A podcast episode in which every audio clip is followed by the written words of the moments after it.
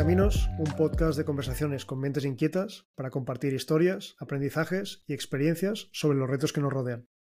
Hoy estamos con Martín Longobuco, ingeniero y profesor de tecnologías disruptivas en campos como el Big Data, el Internet of Things y la inteligencia artificial.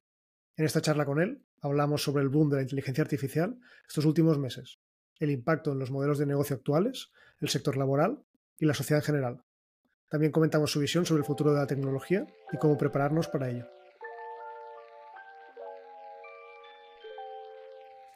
Buenas a todos, bienvenidos a un capítulo más de 20 Caminos. Hoy estoy con Luis. Hola, ¿qué tal Eloy? Y hoy nos visita o nos acompaña Martín Longobuco. Hola Martín, ¿cómo estás? Hola, ¿qué tal? Encantado. Nada, gracias por visitarnos. Este es nuestro segundo capítulo en 20 Caminos. Y vamos a empezar un poco fuertes. Nos gustaría hablar sobre todo hoy de inteligencia artificial. Y nuestra primera pregunta, nuestro primer tema sería si realmente podemos hablar de inteligencia artificial. ¿Hay realmente una inteligencia en las máquinas como poder, para empezar a hablar de ella? Pues es una pregunta muy buena y veo que empezamos, empezamos fuerte. Pero bueno, vamos a intentar, eh, intentar hacer una aproximación, porque el tema de la inteligencia es algo que, tampoco está ni siquiera muy definido eh, respecto a nosotros. La inteligencia como tal, incluso la propia palabra, ¿no? Sé que hay que derivar el latín, intus legere, ¿no? De la capacidad de leer hacia adentro se creía que el conocimiento pues lo teníamos dentro y tenía que aflorar, ¿no? de los griegos, seguramente. O sea que no, no, no está muy definido. Yo preferiría más, más que inteligencia artificial, a mí me gustaría hablar de, de más. ¿Y, cuál es exactamente la diferencia allí? Bueno, básicamente hay, hay dos, dos grandes, digamos, dos grandes vías ahora que se han abierto y que nos permiten entender eh, dónde está la base eh, la gran diferencia, la manera que tenemos los seres humanos de procesar eh, los datos y transformarlos en información y la manera en que hemos nosotros creado estas herramientas, las que denominamos herramientas de inteligencia artificial, para poder transformar datos en información. Eh, yo creo que la diferencia fundamental es que los modelos actuales de inteligencia artificial, sobre todo los modelos de deep learning, que siempre hablamos un poquito más adelante de cuál es la diferencia entre machine learning y deep learning, eh, los modelos de inteligencia artificial más avanzados, que son los que están basados en redes neuronales artificiales, se basan en capacidad eh, que, tienen, que tiene este software, que es usado llamar software 2.0, de poder encontrar entre las variables de entrada eh, patrones de, correlación de datos. Y eso es un tema muy interesante, porque eh, los modelos correlativos, es decir, aquellas variables que están relacionadas entre sí, son, son en sí mismos una manera, una forma eh, de transformar esos datos en, información. Es decir, al encontrar esa correlación, podemos a partir de ahí pues, obtener información. Sin embargo, los modelos correlativos como tal no son exactamente eh, una prueba de inteligencia, ¿no? porque los seres humanos eh, básicamente son seres causales. Es decir, y esto es un tema muy, muy interesante porque es un, está en debate y además está en debate ahora de una manera muy, muy candente, porque los modelos eh, son aquellos que son capaces de establecer relación causa-efecto. Os voy a poner Hacemos que estamos hablando eh, de eh, una relación causal demostrada estadísticamente. Hace unos años hubo un estudio que demostró que hay una relación. Es algo que realmente a uno le pone la piel de gallina porque tiene una relación causal muy estrecha. Es decir, el número de cigüeñas aumenta de manera muy parecida, por no decir estrechamente parecida a la cantidad de nacimientos. Y eso nos lleva a un terreno un poco delicado. A mí me llevó al terreno de la duda y de replantearme el hecho de volverle a preguntar a mi abuela si realmente lo que me había explicado, de dónde lo había sacado, porque al parecer había una base matemática que demostraba que efectivamente tenía razón, ¿no? que las cigüeñas están implicadas de alguna forma en ese proceso. Y evidentemente no es así, no es así. Pero sin embargo, eh, esa relación, eh, digamos, esa correlación entre ambas variables, cantidad de nacimiento y cantidad de cigüeñas, eh, es estrecha y es demostrable matemáticamente. ¿Qué pasa? Pues que en el medio había lo que se llaman una serie de variables de confusión. Una variable de confusión viene a ser una variable que estaba justo en medio que determinaba eh, pues esa, esa, correlación y que no infería que esa correlación causal fuera directa. Es decir, eh, cuando se descubre que es el nivel económico del país el que está determinando eh, el aumento de nacimientos, y también el aumento de cigüeñas. Entonces, ¿cómo puede ser que el nivel económico determine el nivel de, nacimientos o, eh, o más difícil todavía, ¿cómo podemos entender que aumente el nivel de?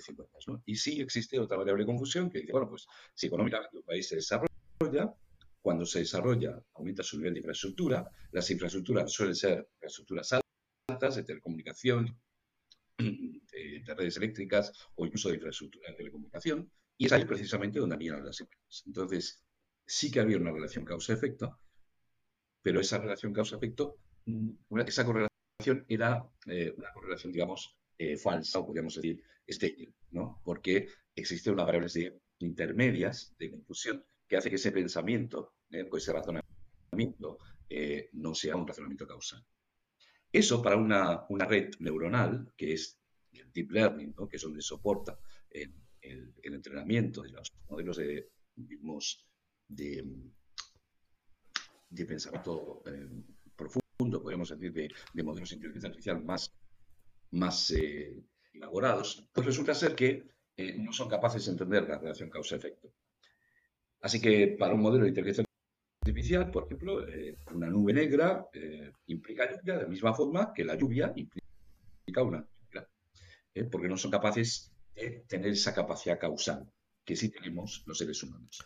Y, no, son, perdón, Martín, Martín que te interrumpa, pero ¿no son capaces hoy en día o no lo van a ser nunca de capaces de entender estas variables intermedias? Eso es otro tema apasionante, porque resulta que hay un matemático que se llama Judía Pearl, eh, eso fue fuera de serie. Entre otras cosas, fue uno de los que introdujo un modelo matemático dentro de la infraestructura de las redes neuronales, eh, que son los modelos mm, Bayes, eh, que son más conocidos, que son Bayes Naif o Naif Bayes, como quieras llamarlo. Y, y, investigando precisamente las redes neuronales, pues se dio cuenta de que, de que la relación causal no existía. A partir de ahí empieza a desarrollar todo un modelo matemático sobre el cual eh, se, basa un, área de investigación y desarrolla lo que se ha dado en conocer, la ciencia causal. Hasta el punto de que lo matematiza y, lo, y lo, desarrolla, incluso creando una notación matemática nueva. Es decir, crean nuevas eh, temas que se empieza a desarrollar hasta el punto de que eh, Airbnb desarrolla junto con Microsoft los primeros modelos, las primeras librerías ¿eh? que se pueden aplicar dentro de modelos de inteligencia artificial de Deep Learning, que son librerías causales. ¿Qué significa? Que sobre un modelo de inteligencia artificial basado en eh, Deep Learning, en este caso, pues se le puede añadir una capa ¿eh? de, razonamiento, causal. Esa combinación ya no es lo mismo. Es decir, ya no nos encontramos con, con estos modelos correlacionales que nos pueden llevar a alucinación gran parte de las alucinaciones eh, también vienen dadas por esa incapacidad que tienen estos modelos de relación causa-efecto. Pero si le añadimos estas librerías, sí podemos mejorar y sí podemos aproximarnos un poquito más e imitar de manera mucho más efectiva a la manera en la que nosotros estamos razonando.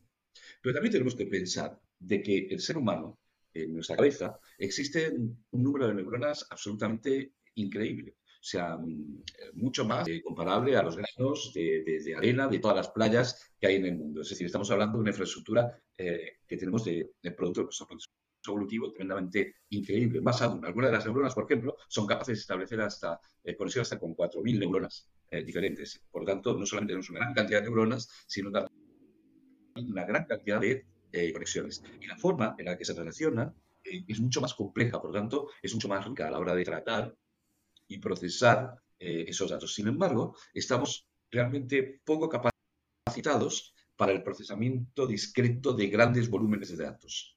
Eh, mientras que en el caso de los modelos de inteligencia artificial, sí son capaces de tratar cantidades ingentes de datos e encontrar incluso eh, correlaciones entre multitud de variables que al cerebro humano le costaría mucho poder encontrar. Creo que, nos, creo que nos cuesta entenderlo, por lo menos a mí, porque tendemos a pensar que que la inteligencia artificial va a pensar de alguna forma parecida a nosotras y quizás que su forma de funcionar no tiene nada que ver con el cerebro humano y la forma de establecer estas conexiones o, de sacar resultados a partir de una enorme cantidad de datos. Es algo que nosotros no hacemos.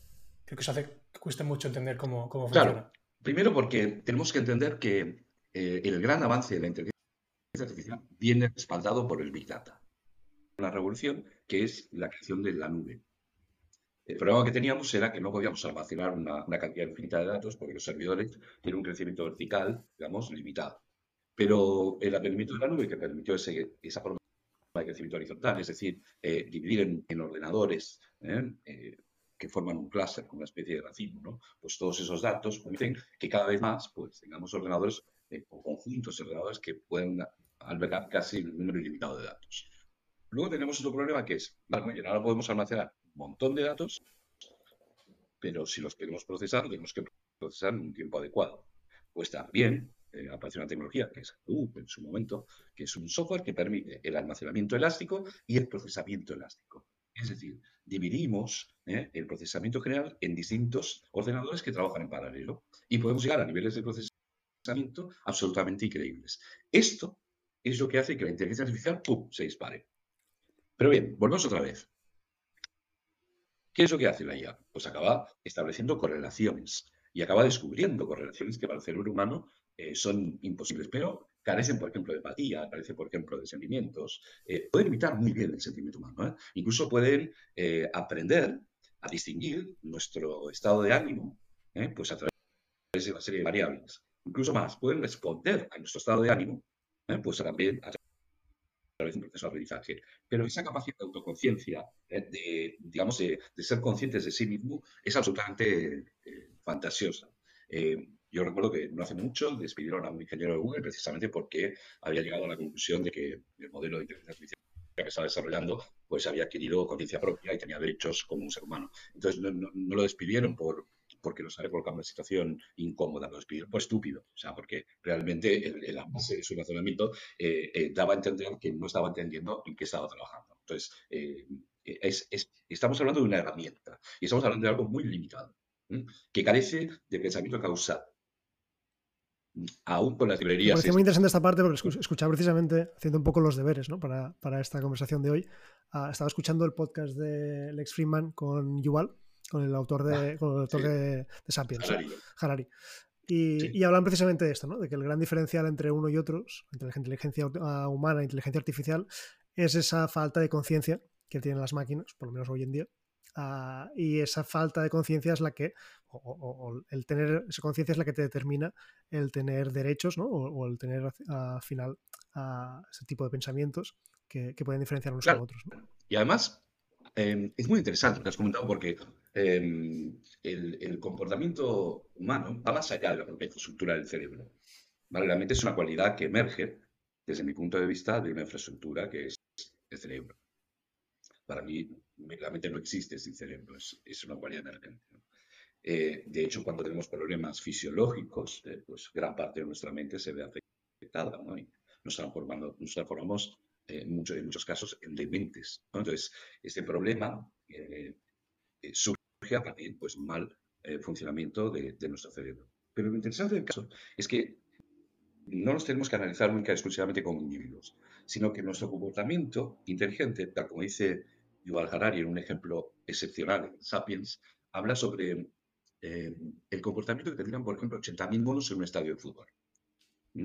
Pues 80.000 eh, simios en un estadio de fútbol, en un estadio de fútbol, acabarían cargando el estadio, arrancando las, las sillas armando un pollo impresionante, haciendo agujeros en el césped, eh, reventando pelotas y matándose entre ellos. Sin embargo, cuando juntas 80.000 seres humanos en un estadio, lo más normal es que acabemos haciendo la. ¿Mm? Entonces, nuestro comportamiento social determina en parte nuestro comportamiento individual. Eh, es increíble la, capacidad que tenemos, eh, ya no solamente de razonamiento individual, sino cuando ese razonamiento es compartido. Y ahí aparece una cualidad emergente que no existe en las mates. Es como la, teoría de los sistemas de Bertalanffy, ¿no? que decía, si tenemos un sistema que tiene unas características y lo juntamos con otro sistema que tiene otras, ¿eh? cuando están trabajando en común, pues hay características emergentes que no existen en las partes. Pues es lo que nos pasa a los seres humanos. Eh, tenemos una inteligencia individual, pero también somos capaces de trabajar con inteligencia colectiva. un, ejemplo maravilloso de esto fue en el siglo XIX, cuando un, uh, granjero colocó una vaca encima de la tarima, ¿no? Y dijo que aquel que fuera capaz de averiguar cuál era el peso de la vaca, pues se la iba a llevar a su casa eh, absolutamente descuartizada y lista para vender o para comer, lo que quisiera. Así que empezaron a dar pesos ¿no? de la vaca. Uno decía, pues 100 gramos, el otro una tonelada, el otro 400 kilos, el otro 300 y. Y un matemático que andaba por ahí, pues lo único que hizo fue sumar ¿eh? todos los pesos que habían dado cada una de las personas y dividirlo por el número de personas y tuvo un acierto del peso solamente el 98%. Es decir, y, esto no se enlaza con, con teorías de los grandes números, no, ni, ni teoría matemática, sino que realmente lo que vemos es que hay una especie de conocimiento ¿eh? en el que los errores extremos se van anulando ¿eh? para acercarnos a una precisión muy interesante cuando estamos en conjunto. Por lo tanto, la actividad, digamos, corporativa del ser humano va incluso más allá que la propia individual. Es decir, somos seres sociales, por tanto, por tanto estamos actuando de una manera totalmente diferente. Hoy con la inteligencia artificial no actúa. ¿Eh? No de forma corporativa. Sí que es verdad que hay una serie de, digamos, de modelos de inteligencia artificial pues, que pueden trabajar entre sí, como las redes GAN, ¿no? que, que son redes de antagonistas, que van a partir de ahí pues, eh, creando imágenes y, y, es la base de mucha de la inteligencia artificial generativa que existe hoy en día. Pero, sin embargo, a los niveles en los que hemos llegado los seres humanos, hoy por las máquinas no, no han llegado, ni creo que lleguen en un plazo a corto tiempo. ¿Qué sorpresa nos podemos llevar? Pues que lo que diga ahora, pues mañana pues me la acabe comiendo y con una facilidad tremenda. ¿Por qué? Pues porque puede que el aplicamiento de la eh, computación cuántica pues nos permita eh, acceder a volúmenes de datos eh, y procesarlos de manera efectiva en, unidades de tiempo absolutamente absurdas, lo que permitirá pues un salto ¿eh? probablemente eh, tan importante como lo las redes neuronales en esta última década. Entonces, si nos podemos encontrar en que estemos más cerca de la inteligencia artificial, eh, podríamos decir, la inteligencia artificial fuerte. Entonces, ahora con la que estamos trabajando, digamos, hay tres niveles. La inteligencia artificial débil, que es lo que está desarrollando la mayor parte de los negocios, y la inteligencia artificial fuerte, que es la que sería más o menos la equivalente a un tercer nivel, que sería la superinteligencia artificial, que es la el momento en que se provoca ese, ese salto en el que la inteligencia artificial supera a la humana. Podríamos decir el momento de singularidad ¿eh? superior. Esto me interesa y quería comentarlo más tarde, pero ya que lo sacas, pues aprovecho para, para tratarlo ahora. ¿Cómo de lejos crees que estamos de esta superinteligencia o de esta inteligencia artificial general que también le llaman? ¿Es algo de la ciencia ficción? ¿Es algo que en 10, 15 años puede estar ocurriendo? ¿O es más 100 o nunca vamos a llegar ahí?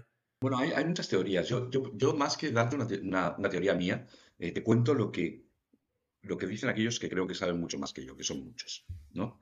Y los que saben mucho más que yo, pues plantean, digamos, dos grandes, eh, dos grandes grupos. Aquellos que son eh, positivistas, que dicen que pues, probablemente tengamos inteligencia artificial en plazos de seis meses, un año, me refiero a que lleguemos a equilibrar la inteligencia artificial con la inteligencia humana en un plazo no superior a seis meses, un año, teniendo en cuenta que el crecimiento que hemos tenido de la inteligencia artificial es, define una curva exponencial. la exponencialidad hace que pues, cada paso que demos, ¿eh? pues evidentemente esté muy por encima ¿eh? del paso anterior. ¿no? Es, no, es, no es aritmética, no es lineal, eso es una curva muy pronunciada. Entonces, siguiendo esa línea, pues nos podemos encontrar con eso, nos podemos encontrar con los que son menos, digamos, positivistas, que dice que o, se llegará dentro de 100 años o no se llegará nunca. ¿no? Entonces, yo, yo me mantengo una postura eh, intermedia eh, y casi te diría, eh, mm, mm, tal como lo estoy viendo yo ahora, habrá un periodo muy largo, muy largo para la inteligencia artificial, pueden ser cinco años, o sea, en el que, igual, muy largo pueden ser dos semanas también, es que esto va, va como va. ¿no? Pero bueno, imaginemos, ¿no? Por un número, pero es absolutamente, no está basado en datos, por lo tanto lo que estoy diciendo es una opinión. No, no lo puedo contrastar con datos. Pero yo creo que es muy probable que nos encontremos primero con, con una explotación económica. Es decir, todo esto es un movimiento económico muy fuerte. ¿eh? Y se están creando modelos de negocio eh, realmente muy importantes. Y esos modelos se tienen que llegar a explotar. La curva de explotación todavía no se está dando. O sea, está el ChatGPT, que sí, que muy bien, que muy majo, ¿no? que está generando, pero está estabilizando. ¿no? Ya los números de consulta, por lo que he estado viendo las últimas estadísticas, han bajado y se están estabilizando. ¿no? Probablemente pues, se están empezando a interiorizar esta herramienta. Pero hay nuevos modelos de negocio que tienen que acabar rentando. Y eso va a tardar un tiempo, porque el proceso, digamos, de, em, de, aceptación por parte del mercado no es tan rápido. y esto tiene que crear una rentabilidad. Entonces, es muy probable que eh, los, a nivel tecnológico y científico eh, pues se progrese muy rápidamente, pero no se aterrice tan rápido a nivel de consumo.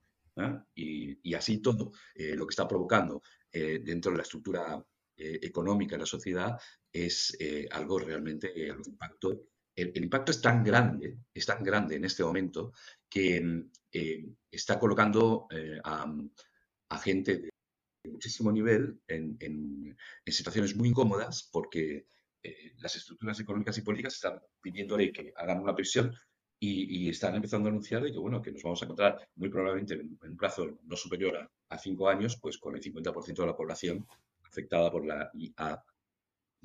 Y eso significa que, he leído, por ejemplo, la última estadística, eh, que el 48% de las empresas en España, eh, viendo eh, el advenimiento de la IA, no, no ven una continuidad de su negocio más allá de cinco años. Te quería profundizar un poquito sobre esta parte, ¿eh? Martín, porque hablabas de cómo ha aparecido el boom ¿no? estos últimos años de, de la AI, ha explicado un poco con el, con el Big Data primero y este a través de la creación de, de cloud computing, ¿no? de, de, final tener capacidades en, en la nube.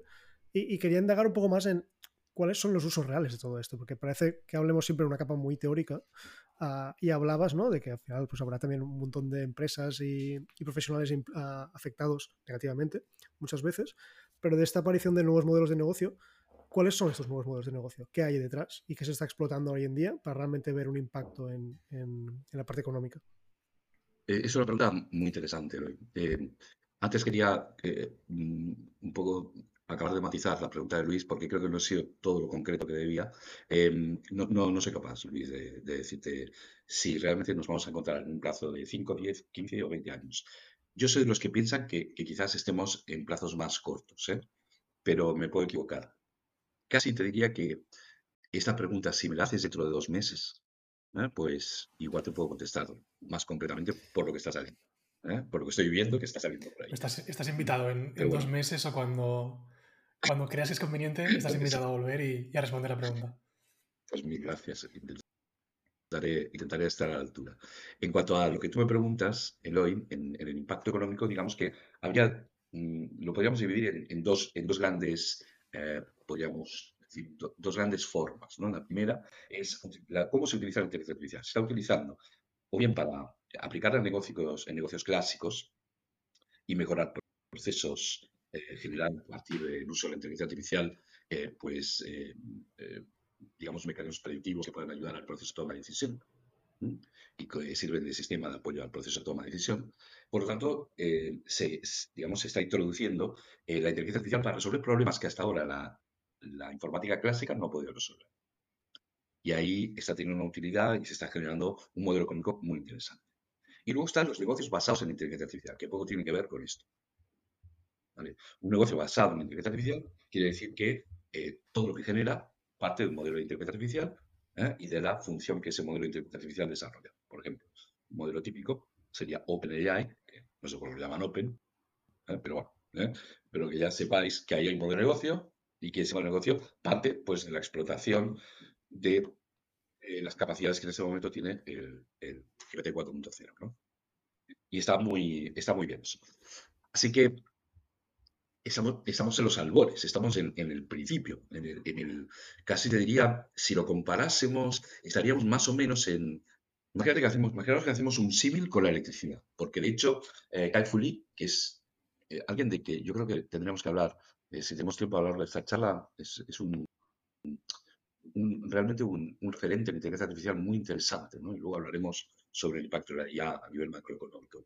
Pero Kai Fu Lee plantea algo que, que me pareció muy interesante y, y, creo que eso venía muy probablemente de, de otro experto eh, que, que, hablaba sobre inteligencia artificial, no recuerdo bien el nombre, eh, pero decían que la inteligencia artificial es comparable a, a, a, lo que ocurrió con la electricidad y que hoy por hoy estaríamos más o menos en la época en la que había ese confrontamiento entre Tesla y Edison sobre la electricidad continua y la electricidad alterna. ¿no? Entonces, a ver quién se llevaba el gato al agua. Y estamos en ese modelo, pero todavía falta eh, todo lo que ha de venir, es decir, toda la revolución que ello implicó, desde las neveras, lavarropas, desde eh, la televisión. Entonces, digamos que hay tres grandes revoluciones que han determinado eh, el siglo XX. Por un lado, la revolución eléctrica, por otro lado la revolución electromagnética, que nos permitió, por ejemplo, las telecomunicaciones, entre otras cosas.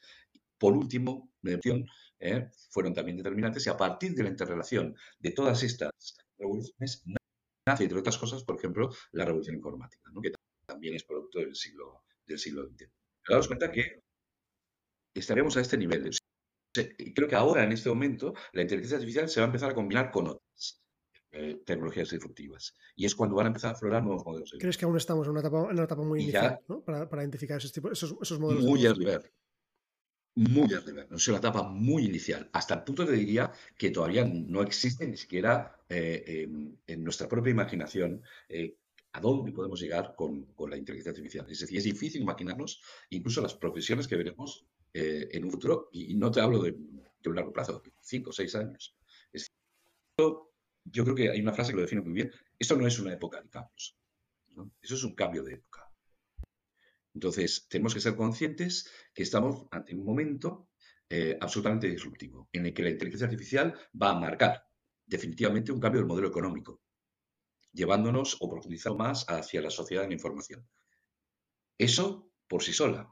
Ya no te digo en el momento en que interactúe con otras, como puede ser, por ejemplo, el Internet de las Cosas, o como puede ser, por ejemplo, el, ah, metaverso o el blockchain, o la aplicación, sin ir más lejos, eh, de la ingeniería genética, que ya ha hecho que la biología eh, cambie de una ciencia natural a una ingeniería. Entonces, hace poco leí que hay modelos de inteligencia artificial que han ayudado al desarrollo. Hay un paper dando vuelta por ahí, luego si queréis os pasaré la referencia, que habla sobre el, desarrollo de un gusano eh, a, través de la modificación del ADN que mm, es capaz de eh, horadar la tierra eh, y oxigenarla y a la vez ser fertilizante. Entonces, se, está creando nuevas formas de vida.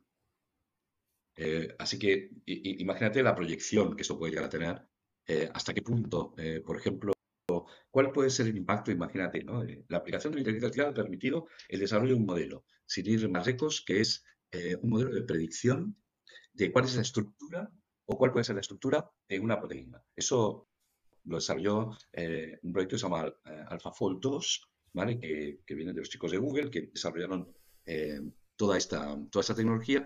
¿Y, ¿Y por qué es tan importante lo que estoy diciendo? Porque la base de la vida son las proteínas.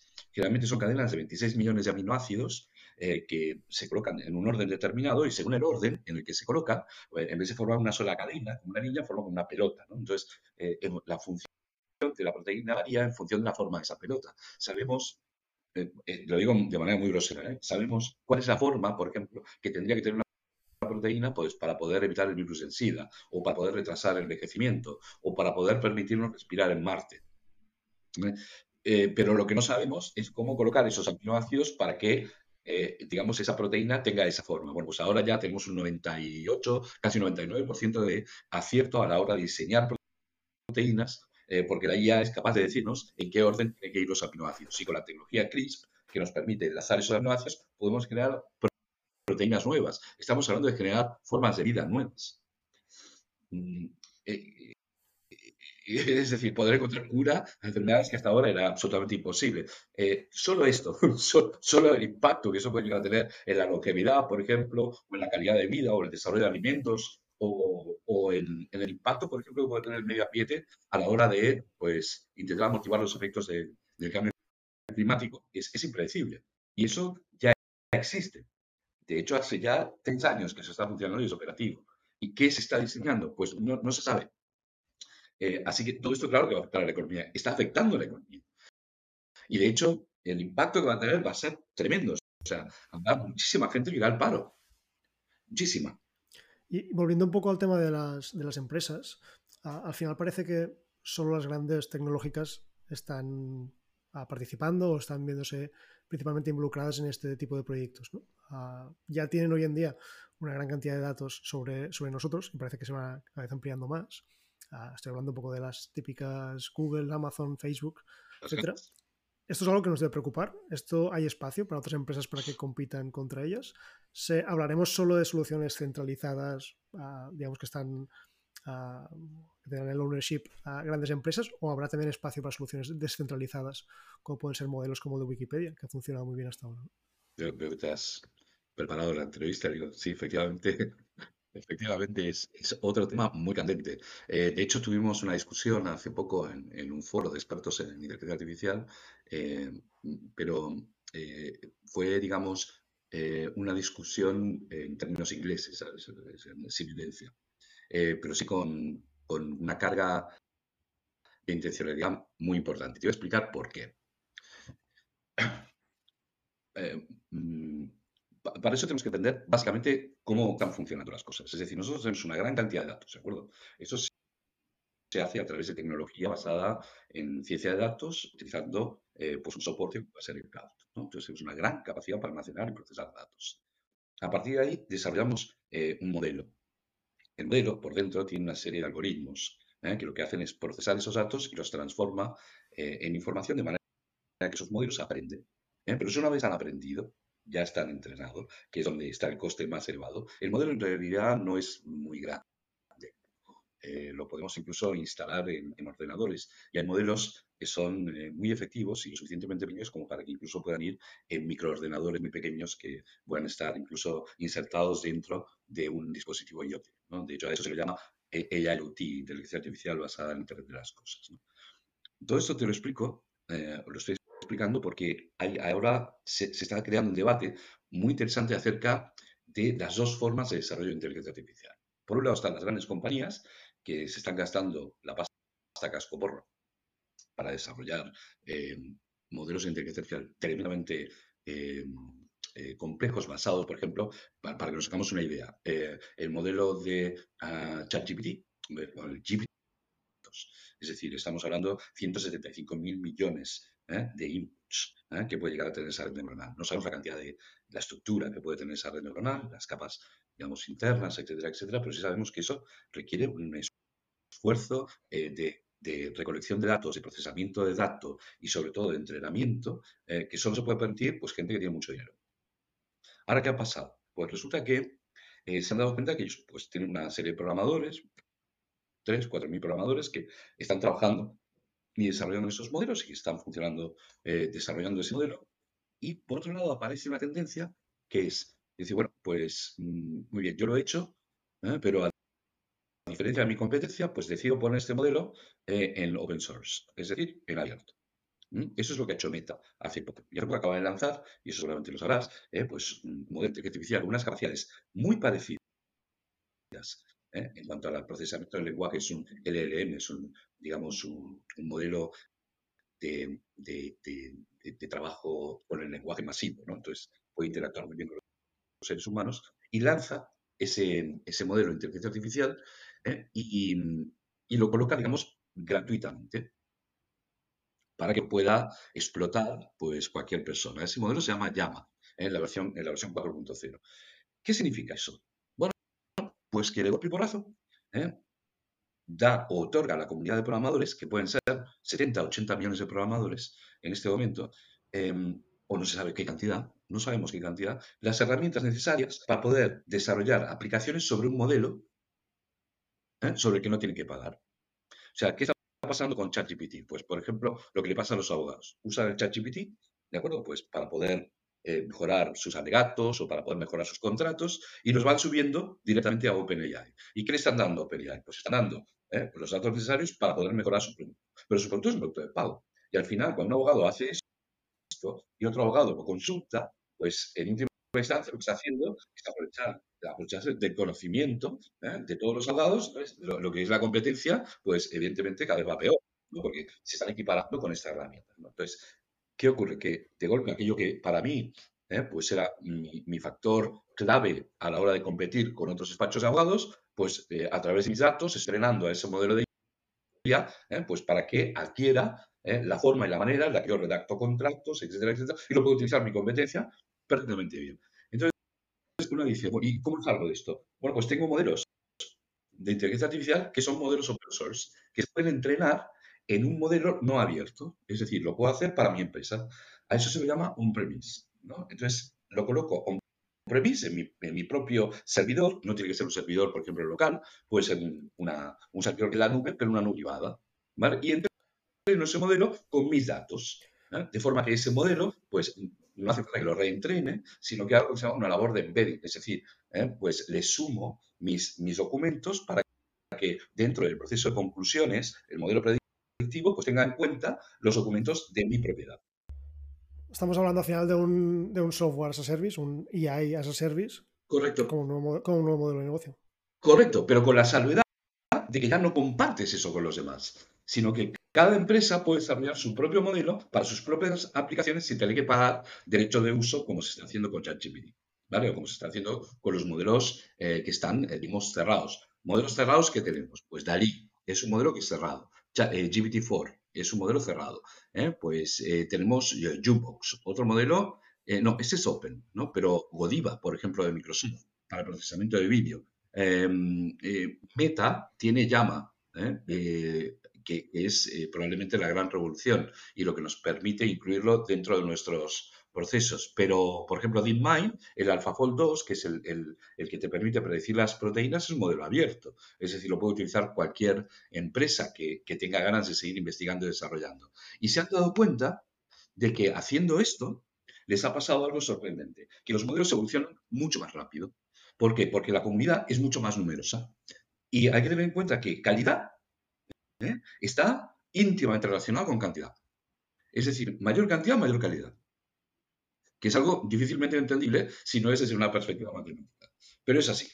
O sea, eh, si hay 1.500 millones de chinos, ¿eh? pues hay mm, una probabilidad muy alta que tengan al menos 1.000 jugadores como Messi. ¿Vale? Otra cosa es que esos jugadores pues, sean desarrollados, sean conocidos o no, pero estadísticamente la probabilidad que tienen por el número es muy alta. ¿eh? Es una cuestión, digamos, de dimensión. Pues es lo que está ocurriendo con los modelos de IA.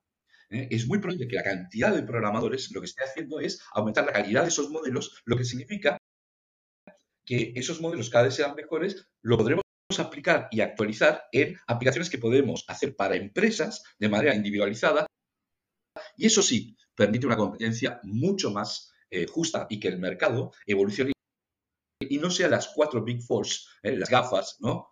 ¿Eh? que son las que se llevan todo el, tema, ¿no? Eh, Google, Amazon, Facebook, ahora ya no sé, Meta, eh, y, todas las demás, ¿no? Entonces, todos estos, pues evidentemente son los que están marcando el mercado, pero por otro lado está esa tendencia open source que nos está permitiendo a las empresas como la mía, por ejemplo, desarrollar modelos de inteligencia artificial para diferentes sectores y poder rentabilizar y ganar dinero con eso. Todo el rato volvemos a los datos. Datos datos. Cada vez menos. Y te voy a explicar por qué. Porque, em, digamos, volvemos otra vez a la otra filosofía. Hay una filosofía de decir, dame millones de datos que yo, me da igual cómo vengan, que yo te voy a dar em, mejores resultados. Y hay una parte de verdad en eso. Pero ahora también em, podemos trabajar con, con transformers, es decir, podemos utilizar modelos preentrenados a los que sumamos eh, un volumen de datos mucho más pequeño, con lo que a la hora de reentrenarlos o, de adaptarlos a la funcionalidad consumimos mucho menos recursos, así que vamos escalando muy rápidamente sin necesidad ¿eh? de hacer todo el trabajo base que ya se ha hecho previamente. Un modelo llama, por ejemplo, es un modelo que tiene un coste altísimo y que, meta alargado el mercado con el objetivo de que la comunidad lo haga desarrollar ¿eh? y lo mejore para que después ellos puedan encontrar eh, vías de negocio mucho más interesantes, ¿no? Muy más adelante, pues no sé, igual se transforma en pay-per-use o alguna cosa del estilo, ¿no?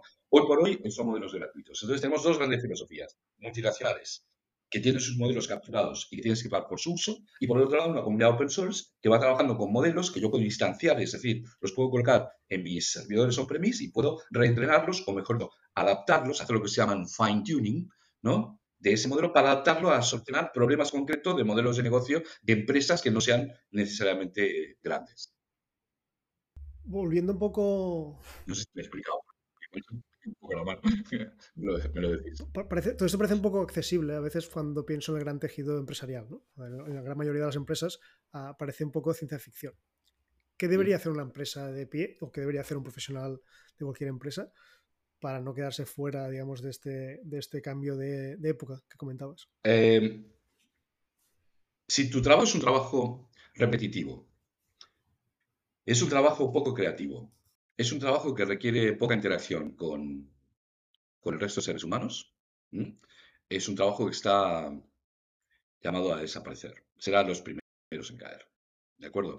Esto va a ser como te estoy diciendo, oye, mira, están saliendo las neveras, Y entonces tú me dices, oye, pero yo me dedico a vender hielo por las calles con mi furgoneta y tal. Bueno, pues vas a tener un problema. ¿De acuerdo? Puede que si te transformas, ¿no? Pues puedas sobrevivir. Por ejemplo, ¿cómo? Pues en vez de vender hielo como lo estás vendiendo ahora, pártelo en cubitos y véndelo en los bares, ¿no? Entonces igual todavía sobrevives. Pero el concepto de nevera como tal eh, hace que tu modelo de negocio, que ahora era masivo, eh, pues desaparezca. Por tanto, estamos viendo que es como el, advenimiento de la robótica dentro de la industria, ¿no? Pues evidentemente saldrán eh, pues muchos luditas ¿eh? pues atacando al instrumento. La tecnología no tiene la culpa de nada. Es la forma en la que se aplica la tecnología ¿eh? la que realmente está provocando esas consecuencias. Así como tal, atacar la inteligencia artificial, por ejemplo, no tiene mucho sentido. lo que sí tiene sentido es aprender inteligencia artificial. Así que creo que hay una, un momento ahora en el que gente como vosotros, que se dedica a comunicar, a, a, compartir conocimiento, son claves claves para socializar el proceso de, eh, entendimiento de lo que es la inteligencia artificial. Entonces, yo me tengo que hacer ingeniero para saber inteligencia artificial. Bueno, sí, puede que sí, si quieres desarrollar inteligencia artificial. Pero si quieres usar inteligencia artificial, no.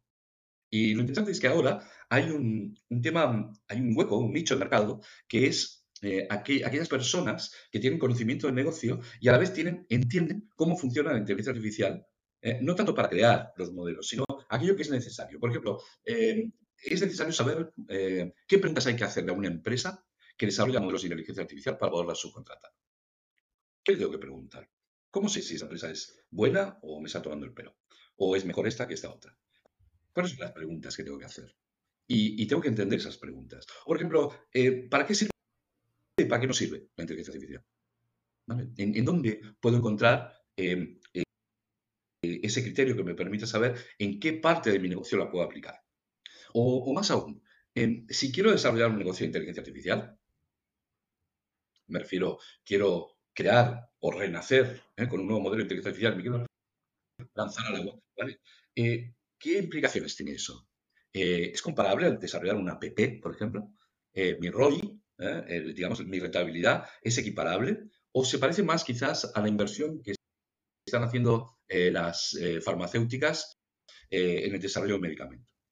En el que sí, ganas mucho dinero, pero los plazos de desarrollo requieren mucho tiempo y mucha inversión. O sea, eso es determinante, por ejemplo, si tú eres un inversor, ¿no? para poder distinguir dónde metes tu dinero y cuál es el ciclo del ROI de, ese tipo de empresas. Todo esto son preguntas que son fundamentales en el proceso de toma de decisión. Y yo creo que la gente no tiene necesidad de saber en una red neuronal o en un perceptrón, ¿eh? pues, ¿qué es el gradiente descendiente estocástico en una función de activación?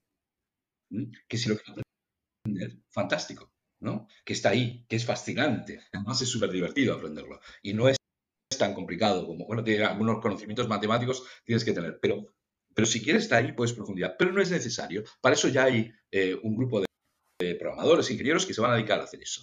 Falta ese mecanismo conector entre lo que es los business rules, los modelos de, negocio clásicos, cómo explotar adecuadamente los recursos que te da la inteligencia artificial.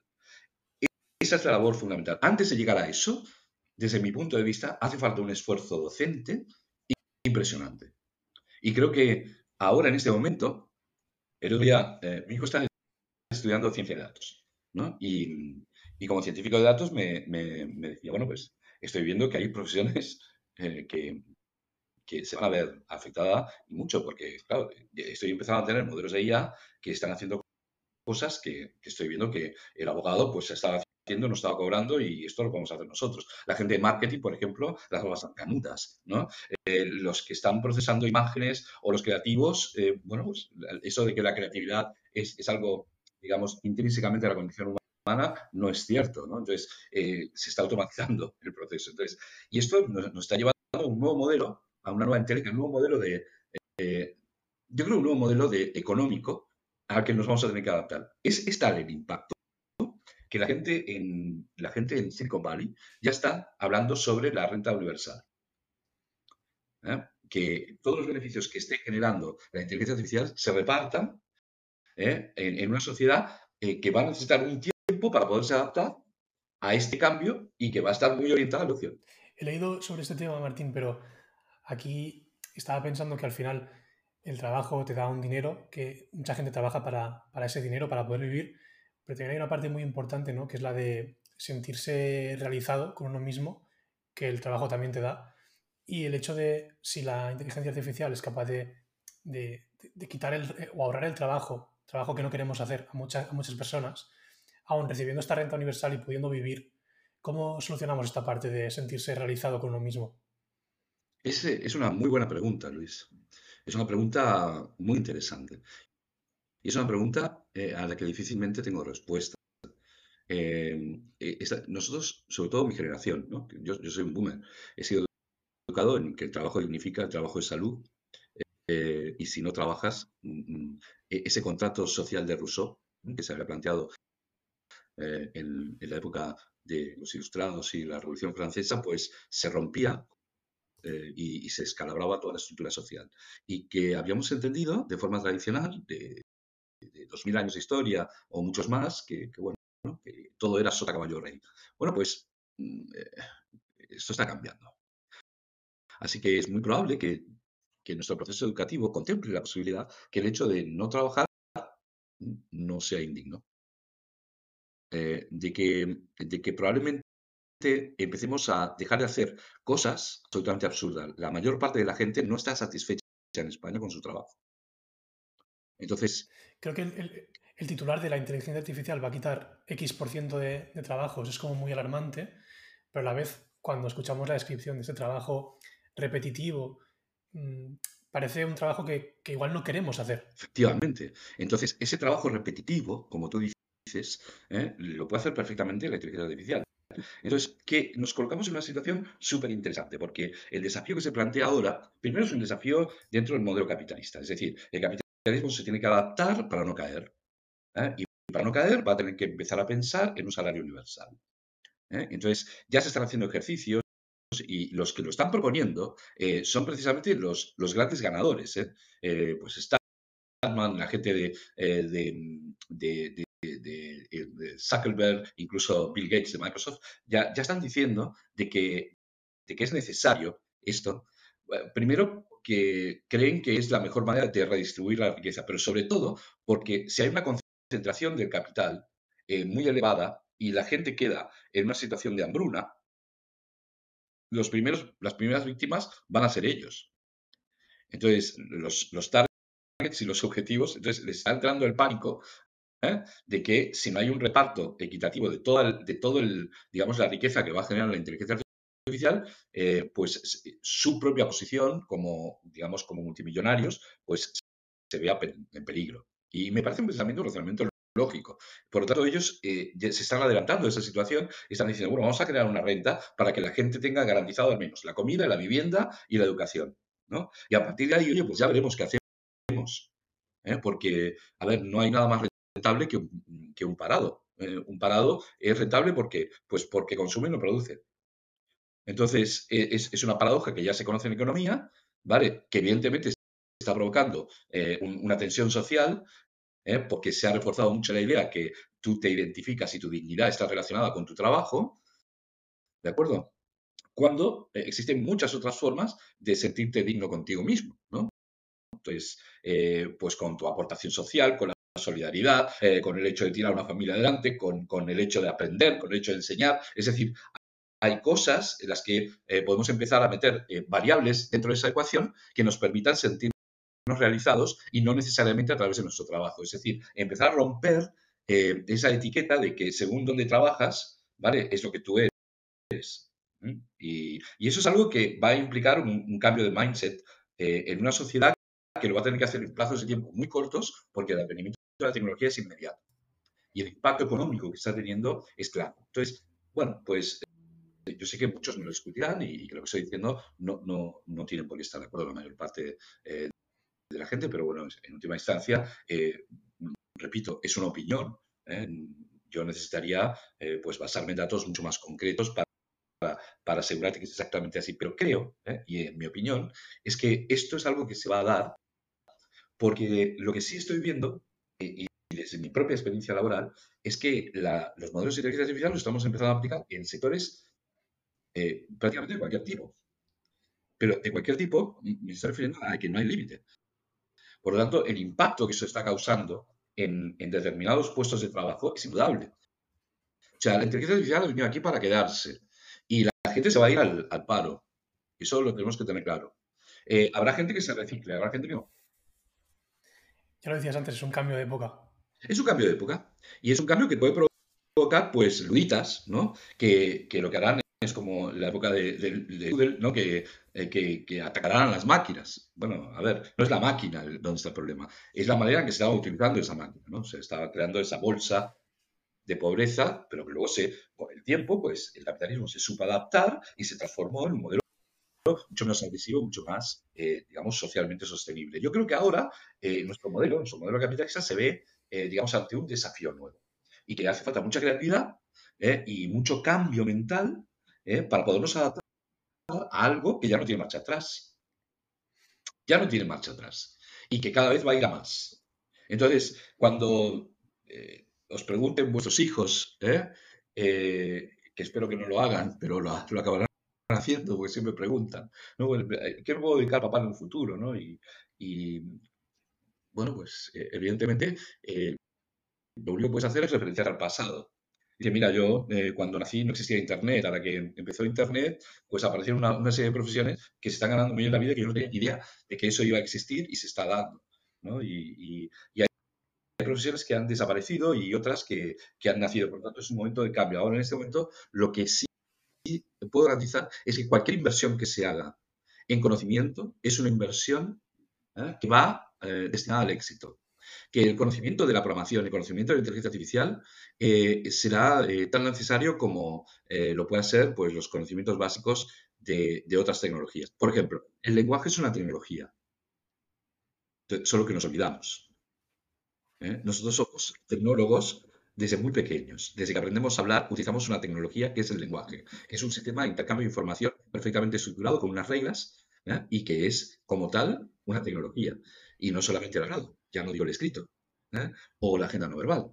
¿eh? Utilizamos lenguaje gestual también. Eh, es, muy complejo y en sí todo, en sí mismo, los seres humanos mm, utilizamos la tecnología desde que somos muy pequeños. Hay que incorporar esta nueva tecnología dentro de nuestro día a día. Hay que entender cómo funciona y hay que entender cómo hacer que esa tecnología pues tenga una visión como la mía, que es positivista, o nos podemos ir a visiones distópicas, en la que pues acabaremos pues como, no sé, Mad Max o como eh, eh, Terminator, Entonces, todo esto siempre está en la duda. Yo, yo, no, yo no digo que no pueda pasar, ¿eh? yo no soy tan optimista. O sea, yo digo que hay una probabilidad que eso pueda ocurrir. Pero desde mi punto de vista, hay una probabilidad mm, mucho más grande si tomamos las decisiones adecuadas. Es decir, estos cambios de modelo económico los tenemos que buscar alternativas para poder absorber ¿eh? lo que esa tecnología nos va a provocar. De hecho, nos está provocando. ¿Cuál, cuál sería la, la, estrategia o el plan de carrera que le recomendarías a una persona de 18 años que justo está para entrar a la universidad en el entorno actual en el que la inteligencia artificial está avanzando súper deprisa?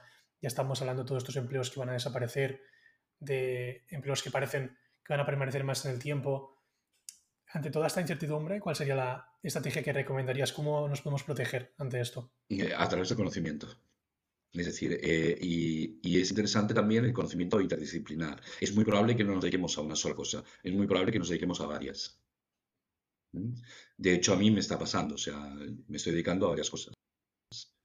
Eh, no he sido consciente hasta hace relativamente poco, pero me dedico a varias cosas y, de hecho eso me está permitiendo, entre otras cosas, poder avanzar e interrelacionar las cosas a las que me dedico. Por ejemplo, Praxis en los modelos de inteligencia artificial interactúa ¿eh? muy gratamente con mi condición de maestro, de profesor. ¿no? Entonces, me está permitiendo eh, recopilar experiencia y poder proyectar esa experiencia. Eh, el hecho de ser profesor también me genera una rentabilidad que a su vez se retroalimenta con todas las demás. Entonces, en cada uno de nosotros eh, nos encontraremos en el desafío muchas veces de inventarnos a nosotros mismos, de crear nuestras propias eh, profesiones, de buscar ese hueco en el mercado eh, en el que podamos ser útiles. Ese tiempo, ese tiempo en, en, este momento, con un chico de 18 años, que esté en este momento decidiendo cuál va a ser su futuro, yo creo que la oferta que hay en este momento es poco adecuada a lo que va a ocurrir. A lo que va a ocurrir. Yo creo que hay, hay profesiones eh, que se verán altamente afectadas, eh, pero sobre todo las que están más protegidas, podríamos decir, en la que difícilmente modelos de inteligencia artificial puedan sustituirla en una totalidad, pues serían aquellas que tienen eh, relación con el contacto humano. la enfermería, por ejemplo, la psicología, las, todo lo que tenga que ver con, con los procesos, digamos, de, de, apoyo e interrelación humana, en los que sí es verdad que los modelos de inteligencia artificial en la medicina pues podrán ayudar a la diagnosis de manera mucho más efectiva. ¿eh? Pero la manera en que se comunica, por ejemplo, eh, o que se apoya al enfermo en todo el proceso de la enfermedad para llevarlo a una curación, pues eh, será mucho más efectivo la, la, interacción humana. Por tanto, la medicina pues probablemente tenga que reestructurarse como carrera ¿no? y tenga que adaptarse. Lo mismo los abogados. Tres, cuatro... Y trabajo y, trabajos más manuales como mm, peluquero, jardinero, que a priori parece que van a ser más difíciles de reemplazar, ¿crees que van a seguir siendo tal y como los conocemos ahora? ¿O va a ser cuestión de tiempo de que también se puedan automatizar y también van a terminar desapareciendo? Sin lugar a dudas. Sin lugar a dudas. Eh, en este momento la robótica no ha avanzado como la inteligencia artificial, pero a medida que vaya avanzando, a medida que vaya progresando, sobre todo a medida que vaya interactuando con la IA. Entonces, tenemos que pensar que, por ejemplo, los robots, los robots de, de, Boston Dynamics no usan modelos de inteligencia artificial. Y sin embargo, lo que está utilizando ¿eh? son, eh, no usan deep usan sistemas de reconocimiento espacial, pues a través de, de, sistemas de localización y tal, y toman criterios muy concretos, pero la mayor parte de sus movimientos están perfectamente programados y definidos. Entonces, vemos shows y performance que nos dan la sensación de autonomía, pero, pero todavía no, no, no se ha implementado la inteligencia artificial como se puede llegar a implementar en esos robots. Entonces ya veremos las consecuencias de la interrelación entre la robótica. Veamos, mira, sin más lejos, los drones, ¿no? Los drones eran juguetitos hasta ahora, pues, que nos servían, pues, pues sacar imágenes aéreas y tal. Y luego te vas y ves lo que está pasando entre Rusia y Ucrania, ¿eh? y la mayor parte de, los ataques eh, exitosos, pues lo, lo hacen con drones. Entonces, la aplicación en el, digamos, en el sector militar es, tremenda. Entonces, eh, veremos a ver, eh, y sabes, eh, por ejemplo, la tecnología aeroespacial, ¿no? Entonces, ¿cómo va? Y la tecnología aeroespacial la comento porque suele ser la fuente sobre las cuales después vienen los grandes progresos tecnológicos. Es decir, el velcro, el láser, el papel albal, el papel de plata, ¿no? para no decir marcas, ¿no? son, productos, productos del desarrollo de tecnología aeroespacial, pues ahora se está interactuando con todo eso. Entonces, el, avance del conocimiento, por ejemplo, el hecho de que nos podamos encontrar con fuentes de energía en un futuro no muy, no muy lejano, que utilizando inteligencia artificial mejoren, por ejemplo, la fusión atómica, ¿no? permitiendo eh, que los sistemas eh, de reactores por contención electromagnética pues, funcionen de manera más eficiente ¿eh? y podamos obtener energía limpia prácticamente un 90% eh, de, efectividad, con, un nivel de rentabilidad tremendo y, con, y sobre todo con algo muy interesante, que es el, impacto que se puede tener después a nivel ecológico. O sea, porque no genera residuo prácticamente. Entonces, mm, todo esto es algo que nos estamos encontrando ahora, estamos eh, al borde eh, de, todo de todos estos advenimientos. El tipo de mundo con el que nos vamos a encontrar de aquí a 5 o 10 años es absolutamente previsible. Desde mi punto de vista, desde mi punto de vista, será un mundo maravilloso, yo soy altamente humanista y positivista. ¿no? Eh, ¿Me puedo equivocar? Sí, me puedo equivocar. ¿eh? Mm, no me gusta referirme al pasado, ¿vale? Porque digamos que las variables con las que trabajamos en el pasado no son las de ahora, pero si hay suficiente inteligencia, consenso, eh, comunicación, hay sobre todo factores tan importantes como, como, como la solidaridad, ¿no? Eh, y somos capaces de, manejar ese tipo de, herramientas de dioses, ¿no?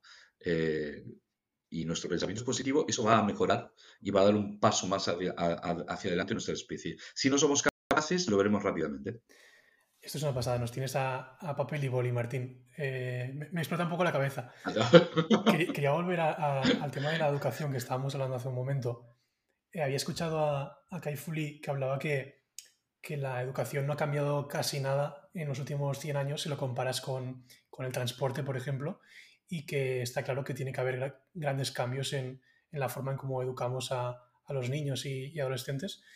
Y él proponía que la educación tenía que basarse en, en las tres Cs, en curiosidad, en pensamiento crítico y en creatividad, porque nunca vamos a ser tan buenos como la inteligencia artificial a la hora de, de memorizar y de recordar conceptos. Tienes razón. Yo, creo que, eh, que si, se puede añadir algo, cosa que, sería muy pretencioso por mi parte, pero bueno, vamos a, lanzarnos al agua. Eh, yo te diría que habría que buscar otra C que es la de consenso. Es decir, mm, él, tiene un libro muy inteligente, que es el libro de la superpotencia de la inteligencia artificial. Eh, se llama Superpotencia de la inteligencia artificial, China, Silicon Valley y el nuevo orden mundial. Es un libro apasionante. Yo creo que es de, casi diría de lectura obligatoria. Kai Fu Lee fue el director de Google China, eh, por tanto no es sospechoso de ser eh, un miembro del Partido Comunista Chino, sino que por el contrario fue educado en universidades en Estados Unidos, es, nació en Taiwán, y, sin embargo su postura, su postura es una postura, diría, muy crítica y muy, muy interesante en, el análisis. ¿no? Eh, cómo se está desarrollando la inteligencia artificial en, estos dos países. ¿no? Y la educación es un elemento clave, es fundamental. Fundamental. La educación, si antes era importante, eh, si antes nos podíamos dar el lujo de no estar educados eh, y vivir de nuestra fuerza de trabajo, difícilmente, con, mucha precariedad, pero podíamos llegar pues, a, a vivir de nuestra, de nuestra fuerza laboral, ¿no? nuestra fuerza física, eh, en, un, no tendrá cabida. Y la única posibilidad, la única alternativa pasa por una sociedad debidamente formada. los modelos de formación eh, siguen siendo modelos aristotélicos. ¿eh?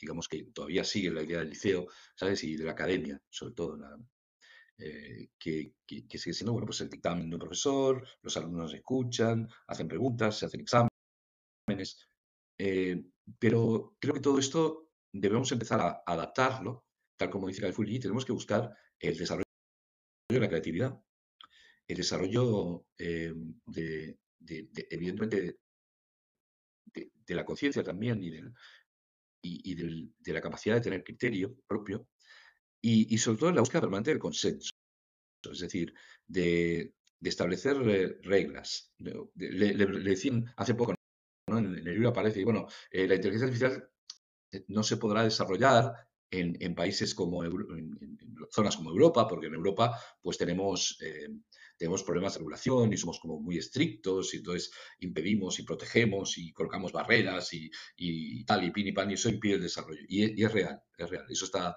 eso está ocurriendo. Pero por el otro lado venía un ejemplo de decía, bueno, pues es verdad que con, con el advenimiento de tecnologías como la inteligencia artificial vendrán cosas que son peligrosas. ¿eh? Con la informática, pues vienen los virus. Pero la regulación, por ejemplo, no, paró a los virus, lo que paró fue un antivirus. Y cuando el antivirus funcionó, pues la regulación fue más laxa. Con la educación nos vamos a encontrar algo muy parecido. Entonces, tenemos una educación, un modelo educativo eh, que no es eficiente, debemos mejorar la eficiencia del modelo educativo, tenemos que revalorizar la figura del profesor, acercándonos pues probablemente a los modelos eh, nórdicos, ¿no? como los de los países nórdicos, en que el profesor tiene una importancia fundamental y que se ve reflejada no solamente en el prestigio social, sino también en el sueldo, en el salario, ¿no? y, que solamente los mejores, ¿eh?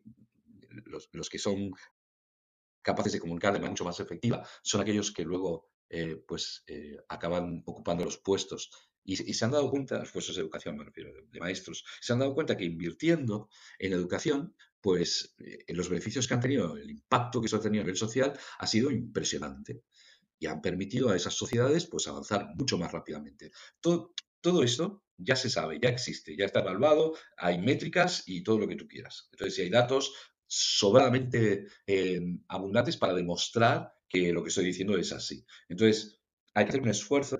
¿Hacia dónde? Pues adaptándolo a los modelos sociales que están ocurriendo actualmente. Y dentro del modelo social, la tecnología es un factor eh, de cambio. Es, un elemento, digamos, que acelera los procesos de cambio. Y, hay que tenerlo en cuenta porque te va a cambiar el entorno y vas a ir con una formación no adaptada al entorno y te va a pasar como le pasa, por ejemplo, a los koalas cuando se les quema el bosque eucalipto. Se adaptan tanto al eucalipto que si no hay eucalipto, se muere el eucalipto y se el koala. Eh, ¿Por qué? Pues porque no le ha dado tiempo últimamente a comer, pues por ejemplo, hojas de, roble, por decir algo, o a comerse un ratón, yo qué sé. ¿eh? Los seres humanos, si hemos sobrevivido, es por nuestra capacidad omnívora. Es decir, comemos de todo. Entonces hemos podido superar eh, con nuestra capacidad adaptativa. Pues hay que aumentar la capacidad adaptativa a través de procesos de formación mucho más efectivos. Y hay que, tiene que haber una conexión entre el, digamos, el proceso eh, de cambio que está provocando la tecnología con el modelo educativo.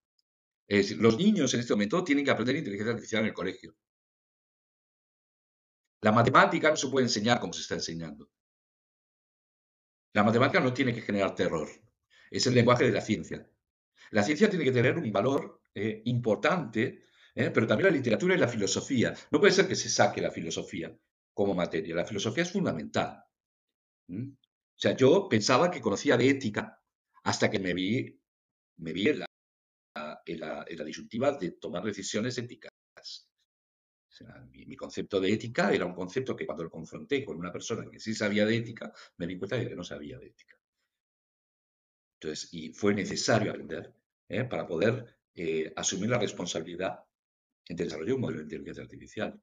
Así que el filósofo ¿eh? todos estos años de conocimiento que hemos ido acumulando a lo largo de todos los siglos son imprescindibles ahora para poderlos usar y encarar mejor este cambio tecnológico, este cambio de, época, ¿no? Como lo vamos. ¿Cómo, encaja este formato, Martín, cuando vamos viendo que escuelas van prohibiendo o, reclaman prohibir el uso de dispositivos móviles? Al final, el uso de ese tipo de dispositivos perjudica o parece que perjudica mucho la atención de alumnos, incluso la nuestra en, nuestro día a día.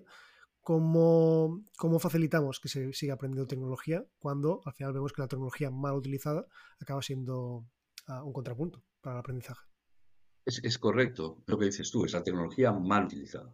El problema no está en el el problema está en que existen modelos de negocio que se basan en la explotación ¿ah? precisamente de eso, de, eh, de eh, enajenar de la realidad ¿eh? a los niños y a los adultos y a partir de ahí obtener un beneficio económico. En, por ejemplo, promulgar la ludopatía. Bueno, a ver, el móvil es un instrumento y sobre ese instrumento podemos generar desde cosas tremendamente productivas hasta verdaderas barbaridades. Yo creo que el, uso del móvil es incorrecto que, se prohíba.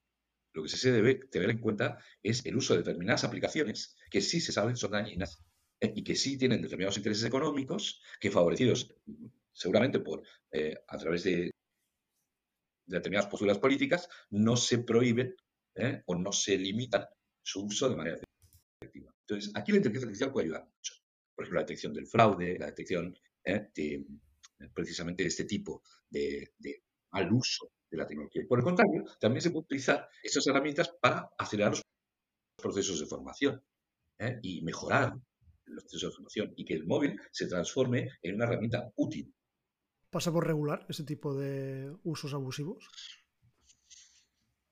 Pasa por enseñar de manera efectiva el uso del móvil. Es decir, si tú le preguntas a los padres en este momento, tú vas, te vas al colegio, yo lo hice el otro día, me, lo pasé pipa. Le dije, bueno, ¿qué aplicaciones tiene tu hijo en el móvil? Se lo pregunté a alguno de los padres. Eh, ¿Qué aplicaciones usa? La mayor parte no tenían ni la más remota idea. Eh, le pregunté, ¿tú, sabes lo que es TikTok? Y, y dice, sí, me suena esto. Mm, ¿Y Instagram? ¿Has usado una vez? Yo tengo Instagram, eh, pero soy más de Facebook. Entonces, claro, hay como un gap en el que las criaturas están accediendo a una serie de herramientas sin control. Entonces, cuando los padres carecen de ese control por falta de conocimiento, y el control son las empresas. Y ahí es donde viene el problema.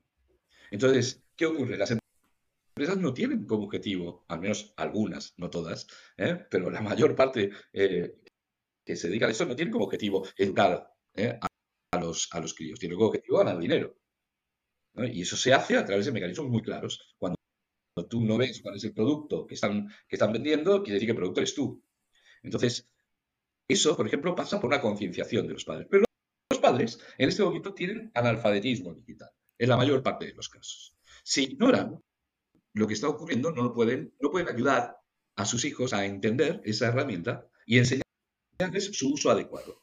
Por lo tanto, hace falta una alfabetización, ya no solo de los críos, de los padres. Es decir, hace falta una, eh, entregar los instrumentos necesarios para de la toma de decisiones. Cuando yo les expliqué, mira, eh, hay aplicaciones gratuitas que puedes instalar en el móvil de tu hijo, que pueden supervisar el hecho de que no entre en páginas porno, que no entre en páginas de juego, que además el uso del móvil lo haga restringido a estos usos horarios, que puedas localizarlo, que además si no te coge un teléfono le puedas enviar un timbre eh, para que a pesar de que esté el, volumen apagado suena. Claro, yo le contaba eso y se le saltaban las lágrimas. Y le, decía, pero eh, además esto te lo está poniendo Google, es gratuito eh, y es, es, el Family Link. Y hay 50.000 aplicaciones con ese estilo. Entonces, solamente ese hecho provocó una emoción en los padres impresionante. Entonces te das cuenta que ellos están ávidos de, saber, pero no hay nadie que les haya comunicado. Pero ese mal uso que pueden hacer a los adolescentes o los niños, también lo hacemos nosotros. Nosotros seguramente somos los primeros que ah, te despistas y te has pasado media hora mirando fotos que no te interesaban mucho en Instagram o mirando vídeos o mirando lo que sea, ¿no? Sí, la gran diferencia es que tú... Pese a que hayamos visto el documental de, ah, de Netflix de turno, ah, hayamos deshabilitado todas las notificaciones, sabemos que tenemos, mm. qué aplicaciones tenemos, etcétera, etcétera. Pero nos sigue pasando. Es como la máxima esa que dice, que, pregunta, ¿tú ves pornografía? No, no, no. Todo el mundo dice que no. Y, sigues dando clase, y sigues dando clase a, adultos, y los adultos también tienen déficit de atención. Claro, normal. ¿Por qué? Pues porque evidentemente eh, la tecnología lo que ha hecho es ir mucho más rápido que la capacidad de entendimiento de la tecnología por parte de los seres humanos. Y eso es algo que ha pasado siempre. Siempre. Lo que pasa es que ha pasado en, escalas que no han sido tan grandes como la que está ocurriendo ahora. Ahora está pasando con 8.000 millones de personas, ¿no? 7.500 millones de personas a nivel mundial. Eh, en la época de la imprenta, ¿eh? cuando ese desgraciado empezó a imprimir, ¿eh? Gutenberg, ¿no? empezó a imprimir, eh, yo me imagino la, cara del copista, ¿no? Decir, oye, llevo 30 años aprendiendo a dibujar las puñeteras letras y ahora este tío con, con una presión así ya saca libros en lo que yo tardo en sacar una hoja, ¿no? Entonces, ese cambio tecnológico hizo que la reacción contra Gutenberg fuera tremenda y me rompiera las imprentas. Bueno, ahora no ha habido esa reacción. Lo que ha habido es desconcierto.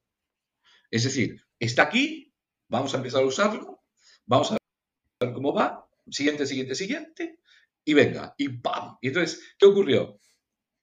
Pues que los intereses de determinadas compañías no han sido todos los adecuados que deberían haber sido. No han tenido un control. Su impacto no ha sido debidamente regulado. Entre otras cosas, por ignorancia. Pero vamos aprendiendo con el error. ¿Qué significa? Que poquito a poco iremos aprendiendo. La segunda generación cometerá menos errores. La tercera, la cuarta, pues iremos así. O sea, ¿cómo podemos acelerar los procesos de, eh, para evitar esos daños que tú dices, ¿no? de falta de atención, de tal, pues a través de, eh, de, un proceso, digamos, educativo. Y eso se tiene que dar. Se tiene que dar desde, desde el principio, desde el colegio. Se tiene que enseñar a usar herramientas digitales, a saber distinguir ¿eh? aquello que es bueno de lo que no lo es, y ese criterio de lo que es bueno y lo que no lo es, ¿quién lo determina? Bueno, pues esta es una de las grandes preguntas, ¿no? Porque para lo que nosotros es malo, pues muy probablemente para otro país sea bueno. Entonces, bueno, dependerá del consenso y tendrá que haber un acuerdo. Y llegará un momento en que ese consenso se tendrá que unificar y, empezaremos a proteger de manera mucho más efectiva ¿eh? nuestra propia salud mental y evitar déficits de atención eh, y transformar lo que ha sido negativo en algo positivo. Pero es algo que de la noche a la mañana no se va a dar el hoy y que va a requerir un esfuerzo eh, y una concienciación. Entonces, lo que podemos hacer es lo que estamos haciendo ahora, que es divulgar y es explicar. ¿eh? Y es decir, mira, esto es así, este es el impacto que va a tener. Eh, sería interesante que tuvieras en cuenta que, la, inteligencia artificial te va a afectar en esto, en esto, en esto, y seguir debatiendo y, y, la gente preguntando y buscar en el conocimiento de los que nos dedicamos a ellos, a nos estamos dedicando a la inteligencia artificial, es decir, eh, con nuestra propia experiencia, cómo podemos mejorar eh, y qué podemos aportar a la sociedad. Y cómo podemos ayudar a que el impacto que la tecnología que estamos desarrollando se transforme en modelo de cambio hacia positivo y que lo podemos hacer. Es una oportunidad de oro, pero tenemos que movernos y movernos rápido porque la tecnología no va a parar. Hablábamos de, regulación ah, y hay otro campo que normalmente no está encima de la mesa, que es el del sector público. Ah, yo creo que al final es uno de los grandes beneficiados, incluso por la IAI. Llevo ahora mismo un tiempo viviendo aquí en, aquí en Países Bajos ah, y me hizo mucha ilusión el día que descubrí que los semáforos eran inteligentes, que se adaptaban al tráfico que había en cada circunstancia y me pareció un, caso de uso muy, muy obvio, pero que no tan extendido. Es, es eh, sorprendentemente increíble que no esté extendido. O sea, mira, precisamente mi hijo viajó con su pareja, con su novia a, a Burdeos y me decía, una de las quejas fundamentales es que cuando el semáforo se pasa de rojo a, o de verde a rojo, pues tengo seis segundos y no tiene en cuenta mi velocidad, ni la longitud, ni el ancho de la calle. ¿Sabes? Y entonces, claro, generalmente me pilla a mitad de la calle y tengo todo el tráfico, me tengo que quedar en medio, entonces nadie pensó en, en eso. ¿No? Se, colocó una media, se puso ahí, punto, ¿no? Y se dijo, seis segundos tienes tiempo suficiente para cruzar cualquier calle.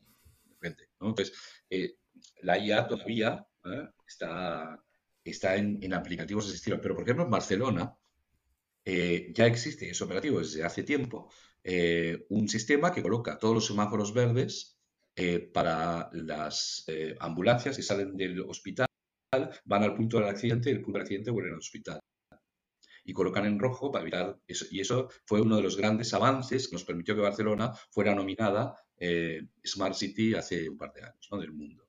Entonces, y eso existe en Barcelona y es tu ciudad. ¿no? Entonces, claro, igual hay cosas que no sabemos tampoco de, nosotros mismos, ¿sabes? Y admiramos, tenemos tendencia también a mirar mucho lo que hay fuera ¿eh? y poco de lo que tenemos dentro, ¿no? el jardín del vecino. El jardín del vecino siempre las flores son más bonitas. Entonces, eh, es, y, sin embargo, aquí estamos haciendo cosas súper interesantes. Tenemos un hub tecnológico tremendamente potente y tenemos una capacidad creativa muy fuerte y han salido muchas startups que se han convertido en unicornios blancos y tienen el origen aquí. El otro día, precisamente después de, estar en Chile, me enteré que Chile nace, eh, perdón, Uber nace en Chile. Entonces, yo eso no lo sabía. Entonces, y sí, nace precisamente en un vivero de empresas y luego se traslada a Estados Unidos y crece allí, ¿no? Pero nació en Chile. Entonces, cuidado, ¿eh? que hay países que tú no le atribuyes ¿eh? capacidades y, te encuentras con que realmente es así. Otra cosa muy interesante ¿eh? para poder analizar el impacto de las tecnologías en el modelo económico de las sociedades. ¿Sabes? En cómo las tecnologías pueden favorecer un cambio hacia un modelo económico mucho más rentable eh, en esta nueva revolución que es la revolución de la información. Estamos en este, digamos, ya hemos pasado de esta revolución industrial y estamos ante una sociedad de la información que es un tópico que venimos escuchando desde, que, desde el advenimiento de la informática, pero que ahora eh, tiene un impacto brutal. Brutal, brutal. Entonces, miedo, pues hay, hay un montón. O sea, eh, las superpotencias mm, evidentemente lo están marcando todo. Y esto es algo que, que lo vamos a ver y mucho. Mira, nosotros tenemos una, una oficina en una, una, ciudad en China que se llama eh, Chongqing. Eh, esa ciudad tiene 15 millones de habitantes, una provincia que tiene 45 millones de habitantes. Eh, me, hicieron una entrevista en su televisión local y la vieron más gente que, que, en España, que gente que hay en España. O sea, o sea una locura. Es la quinta ciudad más importante a nivel de China. fue la última en rendirse en la revolución eh, de Mao, por lo tanto fue un bastión de resistencia eh, del ejército nacionalista chino que luego se trasladó a, Taiwán. Eh, por lo tanto, es una ciudad con, un proceso histórico tremendo. Bueno, pues hay, hay un barrio que es el barrio de Yubei, que, que es un, barrio donde hay 1.400 empresas dedicadas a inteligencia artificial. Y no es Shenzhen. Que Shenzhen es ya eso elevado a la máxima potencia. ¿Eh? Entonces, ¿qué está ocurriendo? Bueno, pues aquí tenemos 1.400 empresas en, Barcelona, no tenemos en toda Europa. Entonces, ¿qué está ocurriendo? Pues que Estados Unidos y China están liderando ¿eh? esta revolución tecnológica y Europa ha perdido el tren. Entonces, ¿qué posibilidades hay? Las posibilidades que hay eh, ahora son basarnos en todo aquello que han ido haciendo estas, superpotencias y empezar a trabajar en, a hombros de gigantes. Hay tanto por hacer, tanto por desarrollar, tantas aplicaciones eh, que, se pueden, que se pueden hacer en este momento. Hay un mercado tan amplio ¿eh? y, hay tan poca gente que se dedique a la inteligencia artificial que es, que es una posibilidad de expansión profesional eh, tremendamente poderosa. Tremendamente poderosa. Y, es algo que, que realmente no tiene por qué ser de desarrollo, ni de acabar siendo un ingeniero. No, no. Existen muchas alternativas que tienen más relación probablemente con la administración y dirección de empresas que con la propia tecnología. ¿no? Entonces, eso es algo muy importante de, hacer entender, que eh, eh, hay muchas áreas de conocimiento, por ejemplo, medicina eh, o, filosofía o astronomía, las ciencias interdisciplinares, aquellas que combinan diferentes áreas de conocimiento, son las que están marcando ahora las grandes revoluciones. Entonces, eso es importante, ¿no? como un poco a raíz también de tu pregunta, Luis, sobre a qué me puedo dedicar ¿no? en un futuro. Pues, pues hay que ir buscando adaptar tu formación a lo que existe realmente el requerimiento del mercado. Es, es exactamente lo mismo que desarrollar software. O sea, tú puedes tener una idea magnífica, genial, ¿eh? que tú crees que es maravillosa, pero luego llega al mercado y te mete un mamborrazo y te la tumba. ¿Por qué? Pues porque no preguntaste realmente al mercado ¿eh? qué era lo que necesitaba, dónde estaba pain. Pero para poder conocer el pain tienes que conocer el mercado, los modelos de negocio. Entonces, ese tipo de conocimientos no tienen los ingenieros. Entonces, el momento que un ingeniero hace un negocio, una startup, y no está vinculado al mercado, pues está destinado al fracaso. Entonces, todo esto es algo muy importante que hay que tener en cuenta y es algo que, que en este momento se está transformando ya no, no en algo anecdótico, en una necesidad profunda. Una necesidad profunda. Martín, muchísimas gracias por acompañarnos hoy, muchísimas gracias por tu masterclass y tu optimismo en, el futuro. Un placer tenerte en 20 Caminos. Ha sido un placer, os agradezco muchísimo que me hayáis invitado y, espero volveros a ver pronto y os deseo eh, todo lo mejor que estoy seguro que lo vais a conseguir. Muchas gracias, Martín. Un abrazo.